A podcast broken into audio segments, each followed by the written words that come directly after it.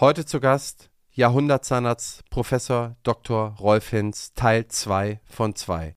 In der vergangenen Woche habe ich die Folge 1 ausgestrahlt, wo es um die ersten Jahre vom Jahrhundertzahnarzt Rolf Hinz geht.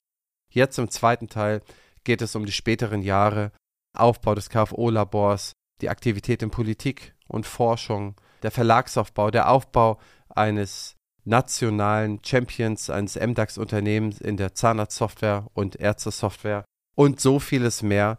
Hört einfach rein, es ist wahnsinnig spannend geworden. Viel Spaß beim Zuhören. Herzlich willkommen zum Praxisflüsterer Podcast Staffel 4 Internationale Legenden. Ich porträtiere die erfolgreichsten Geschäftsleute, Funktionäre und Wissenschaftler aus der dentalen Welt. Sie geben mir exklusive Einblicke in ihr Leben. Sie verraten mir, wie sie dorthin gekommen sind, wo sie heute stehen und welche Pläne sie für die Zukunft haben. Lerne von den Big Playern der Dentalbranche und werde mit deiner Praxis noch erfolgreicher. Partner der Staffel ist die BFS. Ja, aber erzählen Sie mal davon. Haben, Sie haben jetzt das Fachlabor haben Sie gegründet, 67. Wie ist es dann zu Ihrer Unitätigkeit gekommen oder was haben Sie da eigentlich ganz genau gemacht?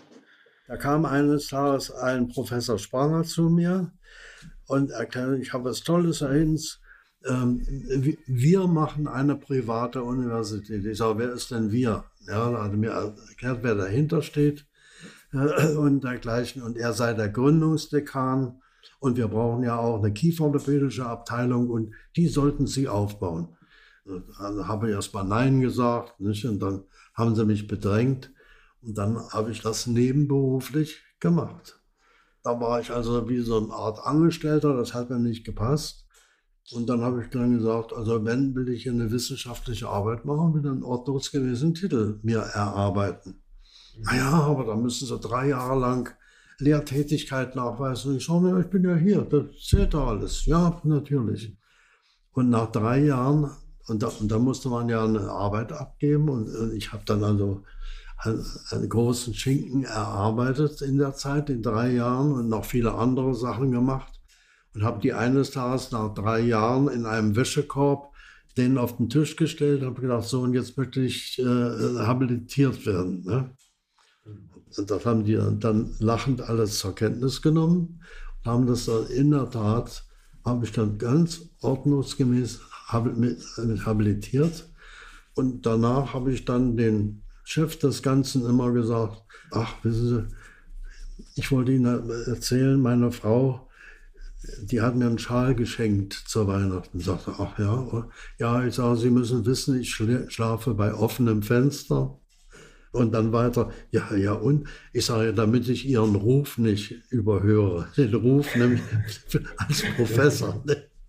Und jedes Mal, wenn er mich sagt, ja, Hinz, Ihr offenes Fenster, ich weiß ja. Trotzdem war, war es dann der höchste Beschluss des Gremiens, bin ich ordentlicher Universitätsprofessor, nicht irgendwie so ein äh, Honorarprofessor, da gibt es ja, so, nee, das, weil ich auch die Arbeit gemacht hatte und war immer äh, als Lehrer da. Und das war ganz ordentlich.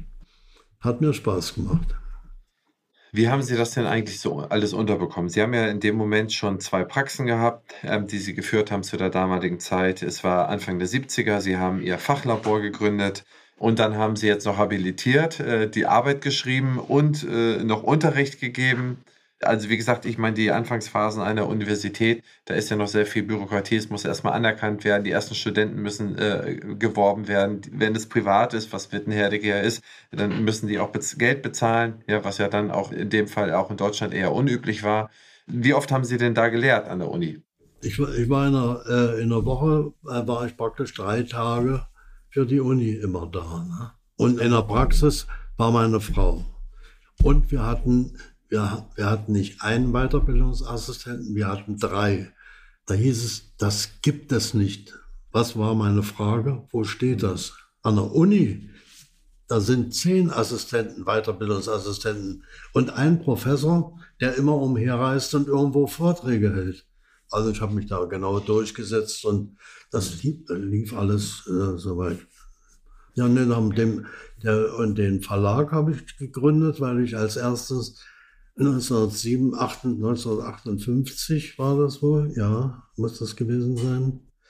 Lag ich im Krankenhaus und da war in dieser Zeit wurde die Kieferorthopädie überhaupt erst als Kassenleistung anerkannt. Das gab es ja früher gar nicht. Und da habe ich einen Kommentar geschrieben mit einem Juristen zusammen. Richtig dickes Ding. Ich lag im Krankenhaus 14 Tage, hatte ich ja Zeit, habe ich angefangen. Und da kam auch die Jurist und sagte, Mensch, ich habe mich bemüht bei den Verlagen, die wollen uns gar nicht so viel Geld dafür geben, es passt mir gar nicht. Aber er sagte, ich habe eine Idee, machen Sie doch einen Verlag auf, sagt er zu mir. Ich sage, was, mit einem Buch? Sagt er, jeder hat mal klein angefangen. und das habe ich dann tatsächlich auch gemacht. Den Zahnärztlichen Fachverlag gegründet nicht nur mit einem Buch, sondern ich hatte dann noch zehn Formulare und ein Terminsystem. Also ich hatte plötzlich sehr viel dann zusammen. Damit haben wir den Fachverlag gegründet. Und eines daraus dann auch die DZW, ne, die ja nun ja auch seit schon über 30 Jahren jetzt besteht. Und mit dem damaligen Redakteur, dem Herrn Pischel, das war ein super Mann, der hat äh, sich dann zurückgezogen, hat einen mächtig hohen Betrag bekommen als Abfindung und der hat dann die Universität, die Donau-Universität in Krems gegründet, die auch sehr erfolgreich ist. Und ja, so haben wir das auch mit dem Verlag gemacht.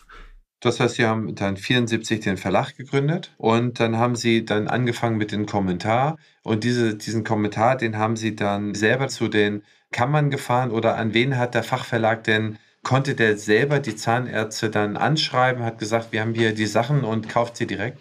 Die haben wir selber angeschrieben. War der allererste Kommentar, den es gab. Erst zwei, drei Jahre später hat dann der Berufsverband von den Kieferorthopäden praktisch dasselbe nochmal gemacht, aber das war alles erfolgreich damals. Das heißt, auch das war schon in den ersten Jahren, dass sich dann auch die Aufwände da getragen haben, dass sie die Leute, die sie da angestellt haben, die Druckkosten, dass die dann alle so weit drin waren. War alles rentabel. Um da mal einfach die Ausmaße zu haben, wie viel von Büchern haben Sie denn über die Zeit oder Druckerzeugnisse außerhalb der DZW haben Sie denn über den Verlag, über die, ja, sagen wir mal, die letzten 50 Jahre verlegt? Oje, das habe ich noch nicht gezählt. Aber ich selber habe mit Sicherheit fünf Bücher geschrieben und vielleicht 20 oder 30 verschiedene, so 30-seitige Kataloge gemacht, wo auch mal sehr viel Bildmaterial drin ist, aber tausende von äh, Bildern gemacht und äh, die dann auch verwenden können. Also da gab es nichts, was wir nicht gemacht haben. Und haben ein Terminsystem entwickelt, was es damals noch nicht gab, wo die, die hatten alle nur immer solche Bücher auf dem Tisch, wo über was eingetragen wurde. Das war ein ausgeklügeltes System. Das haben wir bis heute verkauft, auch gleich heute das meiste natürlich elektronisch geht. Wenn man hier mal so einen kleinen Abstecher macht von einem beruflichen ins Privat, also das, was Sie über all die Jahre gemacht haben, da denkt man, Sie haben eigentlich von morgens bis abends ausschließlich gearbeitet, Ihre Frau auch ausschließlich gearbeitet. Haben Sie sich denn hin und wieder da mal einen Urlaub gegönnt oder haben Sie denn überhaupt sich dann nochmal nebenher was Schönes äh, gegönnt oder womit hatten Sie außerhalb, dass Sie Praxen, äh, Verlage, Politik gemacht haben, äh, Universitätsarbeit gemacht haben, haben Sie da noch irgendwie mal Zeit für irgendetwas anderes gehabt? Ja, Nummer eins, da waren wir oft in Florida, in, den USA, aber da habe ich auch Vorträge gehalten. Ne? das Angenehme wieder mit dem Nützlichen verbunden.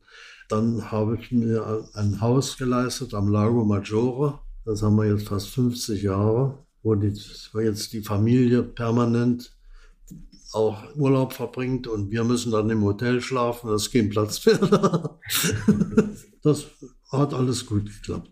Ansonsten jedes Jahr zur Weihnachten und zu Silvester sind wir, glaube ich, 30 Jahre lang in den Alpen gewesen und haben über Silvester und Neujahr dort verbracht und sind Ski gelaufen und dergleichen. Und dafür war immer noch Zeit, weil ich das Angenehme mit dem Nützlichen meistens verbunden habe.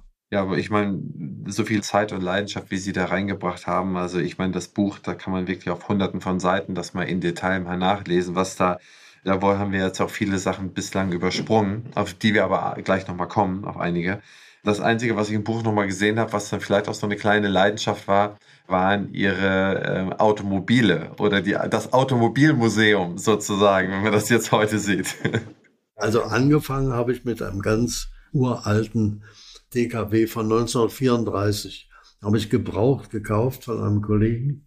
Der war mit Blech verschlagen. Die waren ja ursprünglich, waren die DKWs alle mit Kunststoff, wie mit einem Stoff beschlagen. Nee, und der hat das alles mit Stahl gemacht und so. Das war mein, mein erster Wagen. Und der zweite Wagen war dann der Wartburg. Das war ja dann auch schon, gab man nur mit guten Beziehungen. Und den habe ich dann Cabriolet gehabt vom Wartburg, bis ich dann den Wartburg Sport, den hätte ich behalten sollen. Der wäre heute wahrscheinlich 200.000 bis 350.000 Euro wert. Aber den hatten Sie ja eigentlich mit rübergenommen, ne? Ja, natürlich. Aber ich war so blöd und wollte ja unbedingt ein Westauto haben. Ne? Das, und habe mir dann einen Ford Linie der Vernunft, hieß der, der damals gekauft. Die hätten lieber behalten sollen. Aber erzählen Sie mal, Sie haben es ja auch in Ihrem Buch so dargestellt, sonst hätte ich Sie ja gar nicht nachgefragt. Erzählen Sie mal so von den außergewöhnlichsten Autos, die Sie dann in den Jahren dann mal ja, gefahren sind. Nachdem mir der Mercedes-Sportwagen nicht mehr schnell genug war, bin ich dann auf Ferrari gekommen, habe dann zwei Ferraris gehabt nach der Zeit. Habe gedacht, jetzt brauchst du nur noch einen Lamborghini. Ne? Und den gab es in Deutschland so gut wie gar nicht. Aber der König hieß der, so ein ganz bekannter Auto, Fritze, ja. der dachte, in Rom steht einer im Schaufenster. Ich sage, kaufen Sie noch den. Ne? Ja, soll ich, ich natürlich. Da ist dann nach Rom geflogen und hat ihn aus dem Schaufenster den Lamborghini gekauft. In Schwarz. Das war ein tolles Auto, wenn er fuhr. Nur die Rückenblende, die war so groß wie beim Panzer, wie ein Schlitz und alles solche Sachen. Das war also, der war lebensgefährlich. Fuhr sich natürlich irre. Aber dann gab es einen Wagen, der war, das war natürlich der beste, den ich überhaupt hatte. Das war der Porsche 959, 596, ja, jedenfalls, das war der super, super Porsche. Ne? Der hat 400.000 400 Mark damals gekostet, offiziell. Ne? Davon haben sie nur 200 Stück gebaut. Nach, nach dem ersten Jahr waren schon 100 kaputt, weil sie alle in den Graben gefahren sind. Sie sind alle damit losgerast. Also ich glaube, das Auto wird ein paar Millionen jetzt wert sein, wenn es das noch gäbe. Bestimmt zwei Millionen.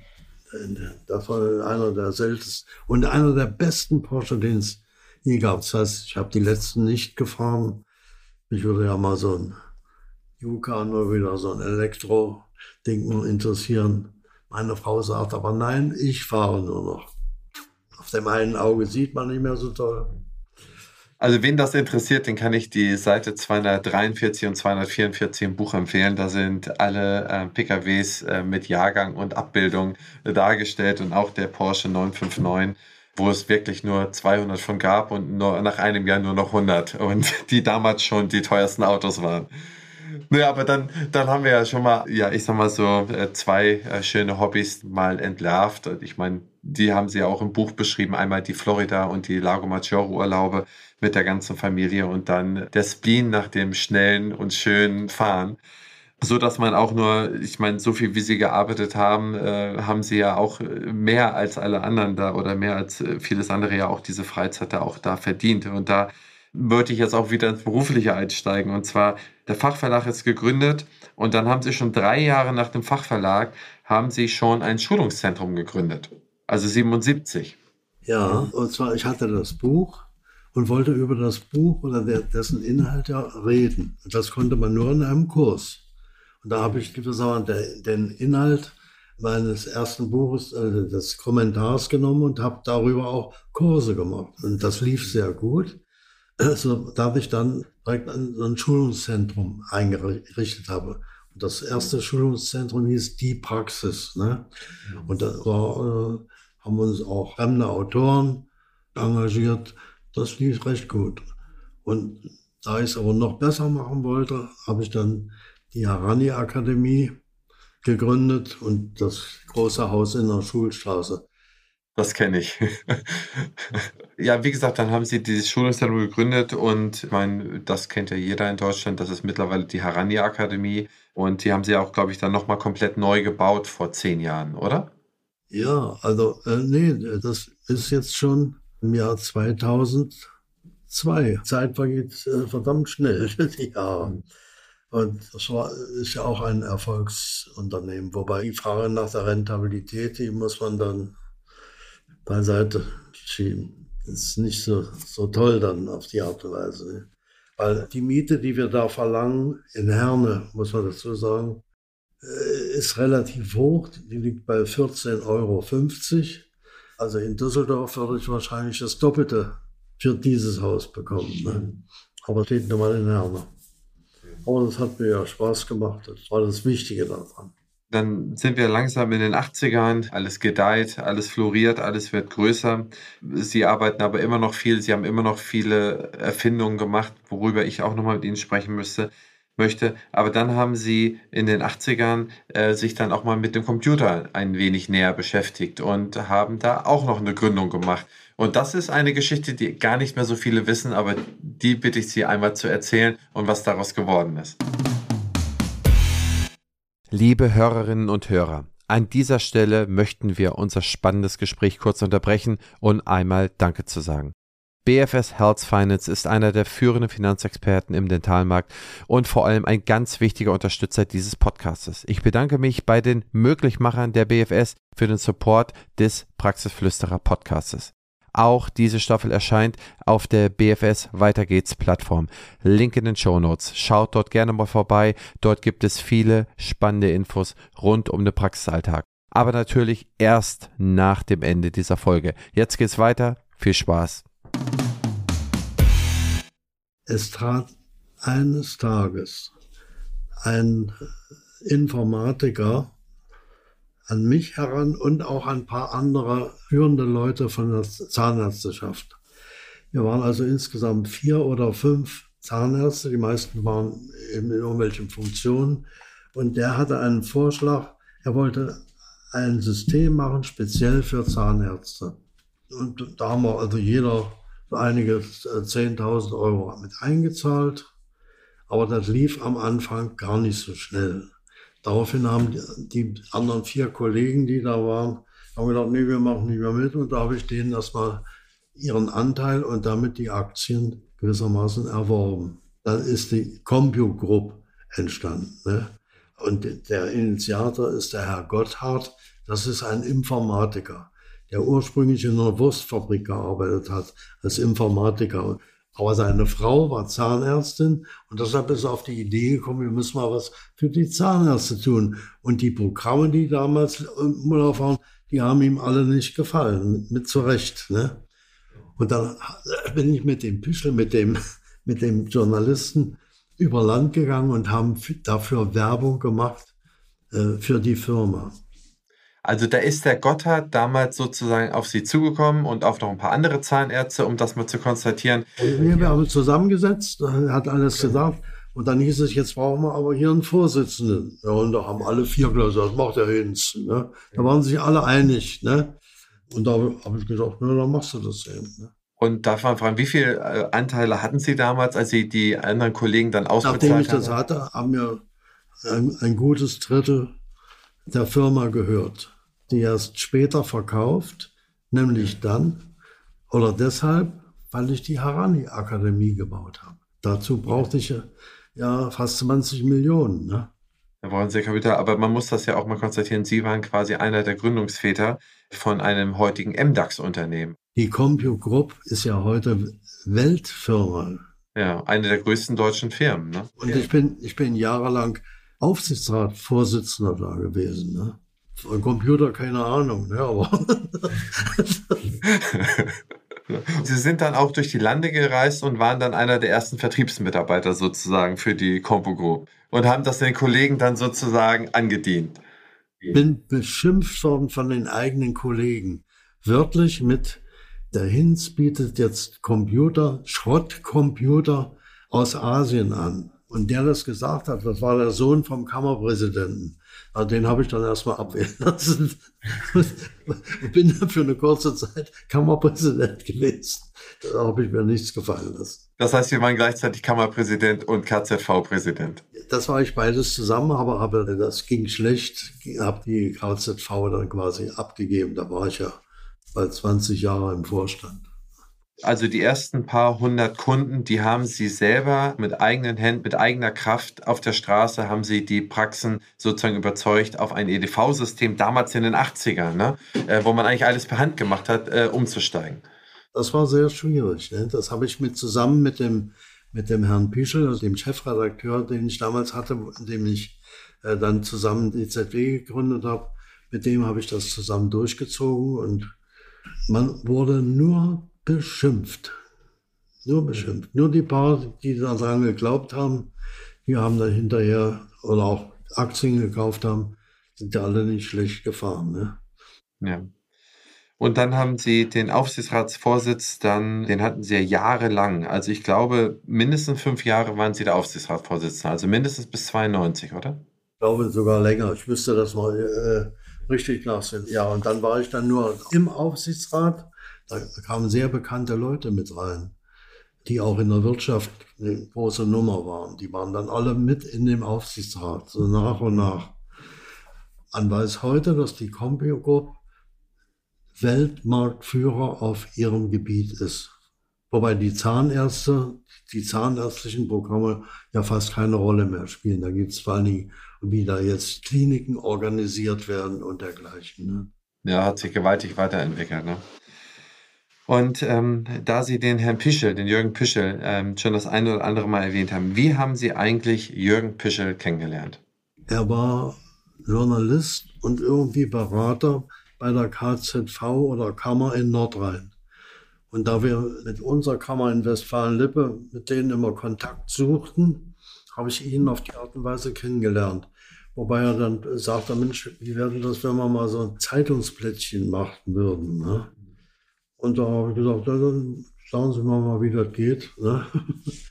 Und er war also als Journalist gehasst von den Standespolitikern auf jeder Versammlung, wo ich war, mit, dann auch als KZV-Chef, war das Thema DZW. Es gab keine Versammlung, wo das nicht war. Und da, da wurde ich dann immer beschimpft, ich oder ermahnt, ich müsste doch dem Pischel, er war ja nur der Chefredakteur, machte eben seine entsprechenden Kommentare jede Woche. Ich müsste ihm verbieten, das zu schreiben. Habe ich gedacht, glauben Sie aber nicht dran. Ne? Daraufhin hat dann der Vorsitzende äh, von der Bundes-KZV, war ein Dr. Pohl, ein Jurist, ein sehr feiner Mann, hat gesagt, ach, regt euch doch nicht auf. Der Hinz, der hält es ja nicht durch. Im halben Jahr ist der auch pleite. Wetten? Aber ich saß in der letzten Reihe, ne, aber gesagt, ja, um was denn? Eine Flasche Sekt. Ich sage, nee, also wenn schon Champagner. Ne? Und die Flasche Champagner habe ich 20 Jahre später mit demjenigen getrunken, dann auf, auf, einer gemeinsamen Veranstaltung. Ne? Aber so ging das damals los. Die, die konnten keine, keine Kritik vertragen. Nicht? Nix. Mhm. Ne? Und der hatte immer die, den Finger in der richtigen Wunde. Ne? Das war schon beachtlich. Ja, der Pischel, seit zehn Jahren macht er ja auch schon seine Donau-Universität in Krems, ne? Ja, das hat er unmittelbar danach angefangen. Ne? Wir haben so eine kleine Donaureise gemacht mit dem Schiff nach, nach Budapest. Da sind wir auch in Krems vorbeigefahren, habe ich das erste Mal gesehen und sogar das Institut gesehen. Es liegt wunderschön, das Krems. Ja, also auch bemerkenswert. Aber ich meine, da hat er auch dann bei Ihnen eine sehr gute Schule genossen. Bei Ihnen hat er ja Unternehmertum wie eigentlich so ziemlich alle anderen auch gelernt, denn Sie haben ja immer mit nichts was gemacht. Ja, ich möchte noch mal ganz gerne mit Ihnen über Ihre KFO-Geschichte sprechen, denn Sie haben ja, was bei den ganzen Unternehmen und bei den ganzen Sachen, die Sie gegründet haben, geht ja eigentlich unter dass sie eigentlich ein, ein im positiven Sinne Verrückter in der Forschung der KFO über die Jahre auch immer geblieben sind. Und da wollte ich einfach mal ein, zwei, äh, drei, vier Anekdoten von Ihnen haben oder Sachen, besser gesagt Sachen, die Sie selber so entwickelt haben und wo Sie das Patent drauf haben, wo Sie besonders stolz drauf sind? Sagen wir mal zwei Sachen, wo Sie besonders stolz drauf sind, die Sie in der KFO über die Jahre entwickelt haben. Also angefangen habe ich etwas Neues zu entwickeln in der Kieferorthopädie, indem ich gesagt habe, wir müssen Kieferanomalien verhindern. Behandeln ist eine andere Sache. Und da habe ich etliche kleine Geschichten sogar vom Säugling an entwickelt. Ich habe beispielsweise einen Sauger entwickelt. Der wird äh, von einer Firma seit 20 Jahren vertrieben, weltweit und dergleichen. Dann Mundvorplatten, um den Kindern das Lutschen abzugewöhnen. Und alle solche Kleinigkeiten, die habe ich zuerst gemacht. Dann, was die Geräte selber anbetrifft, da habe ich mich vor allen Dingen auch den einen neuen Materialien zugewandt. Die Geräte, die kieferorthopädischen, werden ja aus Kunststoff gemacht. Und die Kunststoffgeräte sind relativ dick, so vier Millimeter. Und wir haben im Labor selber eine Folie entwickelt, eine Drei-Schichten-Folie.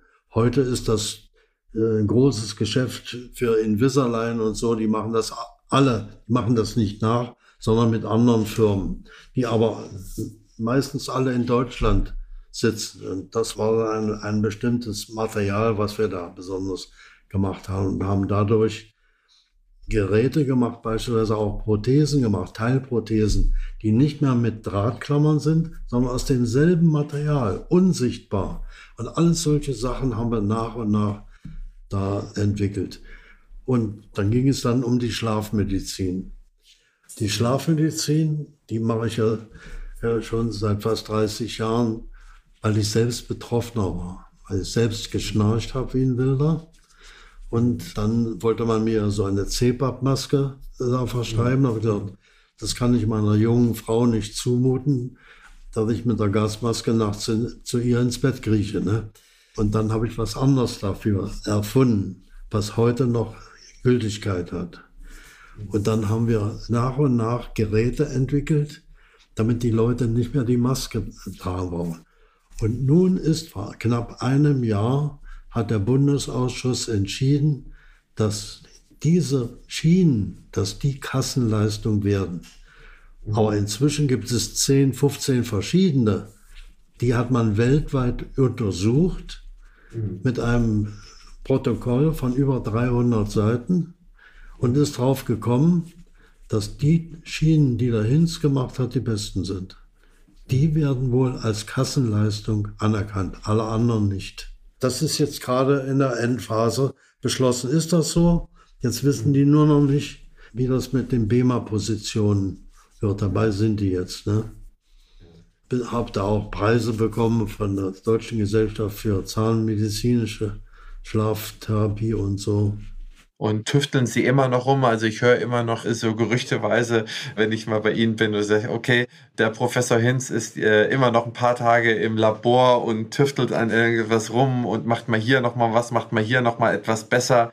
Das ist immer noch so, dass Sie auf dem Weg nach 100 immer noch machen. Bis 100, ja. Ist ja nicht mehr lange hin. nur, nur noch sechs Jahre. Ja, äh, nee, das macht mir nach wie vor Spaß und da bin ich froh, dass ich damals 1945, 46 mit Zahntechnik angefangen habe. Ich weiß, worüber ich rede. Denn ich war ja dann jahrelang, das war ja die Ausbildung als Dentist, musste man ja drei Jahre lang als Zahntechniker arbeiten. Ne? Da ist uns schon vieles eingefallen.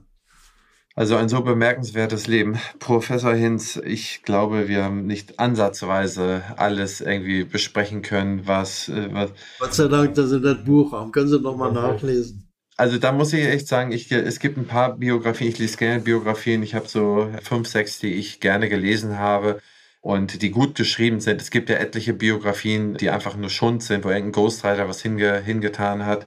Diese Biografie ist absolut lesenswert. Das ist äh, deutsche Geschichte, sehr ehrlich wiedergebracht und selber jedes Wort geschrieben und nicht von irgendjemandem, der es nicht erlebt hat, dem sie irgendwie was aufs Band gesprochen haben. Und äh, das kann ich wirklich jedem empfehlen. Das ist meines Erachtens, wer äh, die Zahnmedizin, die Zahntechnik, äh, die Kieferorthopädie von Grund auf verstehen will, aus den Augen von ihnen leben will, der sollte das lesen. Das ist meines Erachtens ein Standardwerk. Zahnmedizingeschichte. Ne? Das ist es, ja. Professor Hinz, wir sind fast zu Ende und ich würde, ähm, wahrscheinlich werde ich Sie mit diesen Fragen belästigen, aber ich würde, ein, ich würde zehn Schnellfragen stellen, gerne. Und Sie entscheiden sich für jeweils eine der Möglichkeiten. Zum Beispiel Recherche, Bibliothek oder Internet? Internet. Anlage, Sparbuch oder Aktie? Aktien. Haben Sie einen Aktientipp? CompuCorp. ja, das ist sehr gut. Fortbewegung fern, Zug oder Flieger? In Deutschland Zug, weitere Strecken Flieger. Äh, Fortbewegung nah, Fahrrad oder E-Roller? Weder noch. Okay. Wohnen, Stadt oder Land? Stadt. Urlaub, Küste oder Berge? Lago Maggiore ist nicht Küste, nee, dann, dann ist Berge mit Wasser. Berge mit Wasser, genau. Samstagabend, Netflix oder ARD und ZDF? Nee, ZDF. Fortbildung, online oder persönlich? persönlich. Letzte Frage. Worauf freuen Sie sich in den nächsten zwölf Monaten am meisten? Arbeitsmäßig, dass ich die Sache mit den schlafmedizinischen Geräten endgültig unter Dach und Fach bekomme. Da verspreche ich mir was. Und da habe ich ja auch ja, fast 30 Jahre für gearbeitet. Immer noch Ziele. Wahnsinn. Professor Hinz, vielen, vielen Dank für Ihre Zeit, äh, für Ihre Ausdauer, wie detailgenau Sie noch alles wussten, wie Sie das alles noch beschreiben, wie bildlich Sie das beschrieben haben. Also es war für mich ein, ein tolles Erlebnis, mit Ihnen darüber zu sprechen und das so hier mal äh, auch für unsere Tausende von Gründer hier zu dokumentieren, die in den nächsten Jahren sich begründen wollen. Ich danke Ihnen recht herzlich, liebe Zuhörerinnen und Zuhörer. Das ist jetzt Ende des Teil 2 mit dem Jahrhundert-Zahnarzt Professor Rolf Hinz. Ich hoffe, es hat euch gefallen. Äh, schreibt uns gerne eine kleine Bemerkung oder Benotung und ich wünsche eine gute Zeit und Ihnen, Professor Hinz, ein paar gute Jahre bis zum 100. Und dann möchte ich mit Ihnen über die Ziele bis 110 sprechen. Ja, Machen Sie es gut, Professor Hinz. Wie hat euch diese Folge gefallen? Schreibt uns gerne eine E-Mail oder hinterlasst eine Rezension bei Apple Podcast. Natürlich freuen wir uns auch über eure Bewertung und euer Abo. Wenn ihr mehr über uns und unser Daily Business als Flüsterer und Berater von Zahnarztpraxen wissen wollt, dann schaut einfach mal auf unserer Website vorbei. Den Link findet ihr in den Show Notes.